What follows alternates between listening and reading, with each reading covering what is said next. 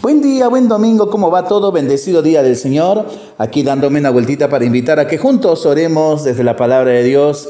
Y en esta décima octava semana del tiempo durante el año que iniciamos, el texto que se nos propone para este domingo de la fiesta de la transfiguración del Señor es el del Evangelio según San Mateo, capítulo 17, versículos del 1 al 9. Jesús tomó a Pedro, a Santiago y a su hermano Juan, y los llevó aparte a un monte elevado.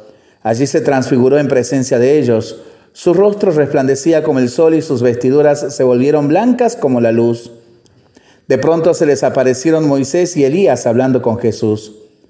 Pedro dijo a Jesús, Señor, qué bien estamos aquí. Si quieres, levantaré aquí mismo tres carpas, una para ti, otra para Moisés y otra para Elías.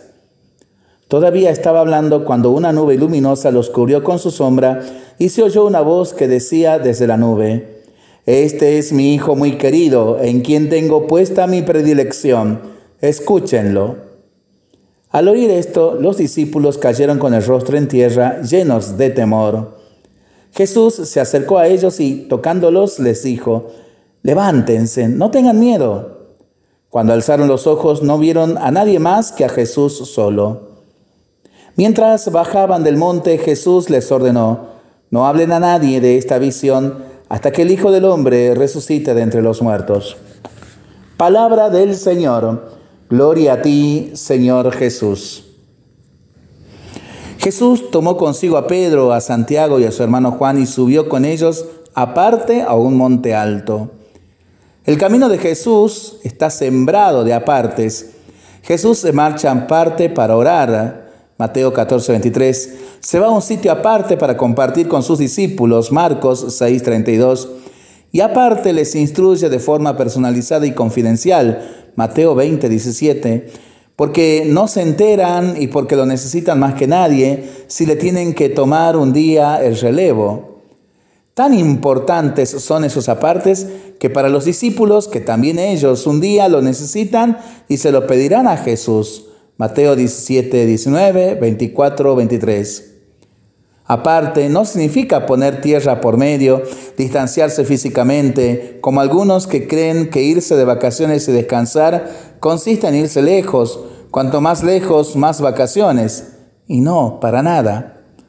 Aparte, supone arrancarse de donde uno está mentalmente, en, es lo que más cuesta, desenchufar, supone irse a un sitio privado, íntimo, solitario, para no dejar o para no, para estar solos o para encerrarnos en nosotros mismos, aislarnos, para huir del otro, para darle vueltas a nuestras desgracias y frustraciones, para rebuscar en nuestras basuras. Estos apartes no suelen aportar gran cosa si es que no ponen las cosas peor. Los apartes que Jesús buscaba para sí mismo son los de una persona que lleva el corazón tan lleno de, gente, tan abarrotado de Dios, tan lleno y ocupado con esos pequeños que el Padre le ha confiado, que necesita distancia para poder contemplarlos, quererlos uno a uno y a todos juntos como grupo, concentrarse en ellos calmadamente, serenamente y plantearse cómo actuar, cómo tratarlos, cómo acercarse a ellos, qué quiere enseñarles y exigirles. Jesús se retira a veces a solas con su Padre, especialmente por las noches o de madrugada. Además, en esta ocasión podemos decir que Jesús quiere recargarles la batería porque vienen momentos difíciles, tanto para Él como para los suyos, y serán la ley y los profetas quienes ayuden a dar sentido, a interpretar el fracaso cercano de la cruz. También nosotros Necesitamos esos apartes para ver si nuestro modo de tratar a los demás y a los nuestros, de escucharlos, de hablarles, de quererles, de corregirles, es lo que quiere Dios y como lo quiere Dios, para no estar atado a ellos ni atarlos a nosotros. Qué importante es la libertad. Amar es dejar libre.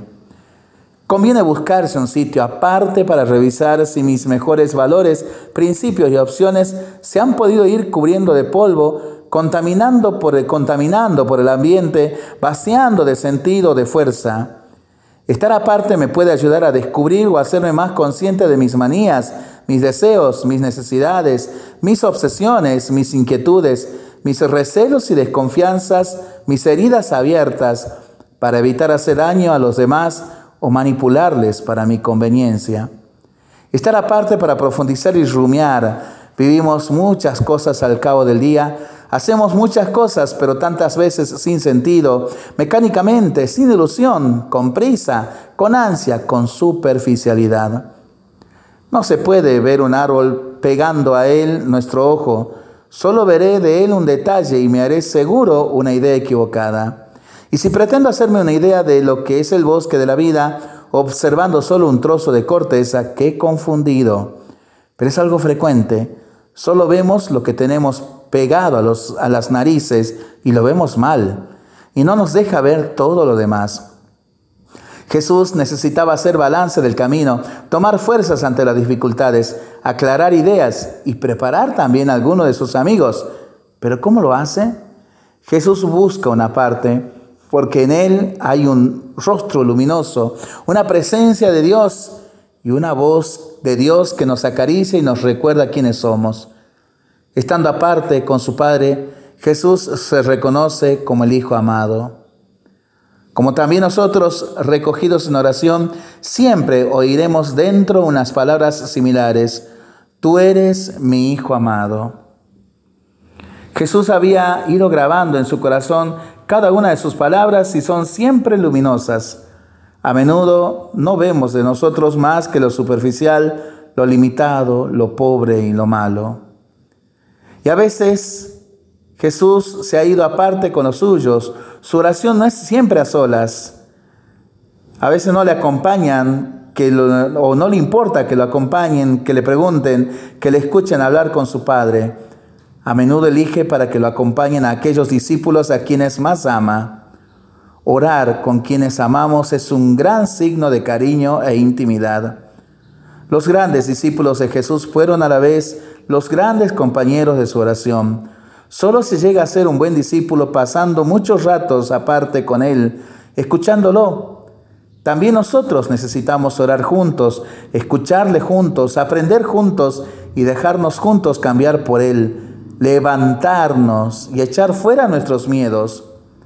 Que esas últimas palabras nos acompañen y nos animen a buscar algún tabor estos días de verano o de invierno o cuando sea, pero sin dejarlo siempre para mañana para pensarlo y para rezarlo en familia y entre amigos, ¿no? Mientras lo hacemos, pedimos al Señor su bendición, le seguimos pidiendo por nuestras intenciones y nosotros responsablemente nos cuidamos y nos comprometemos a ser verdaderos instrumentos de paz. Que el Señor nos bendiga en el nombre del Padre, del Hijo y del Espíritu Santo. Amén. Que tengamos todos un excelente domingo en familia.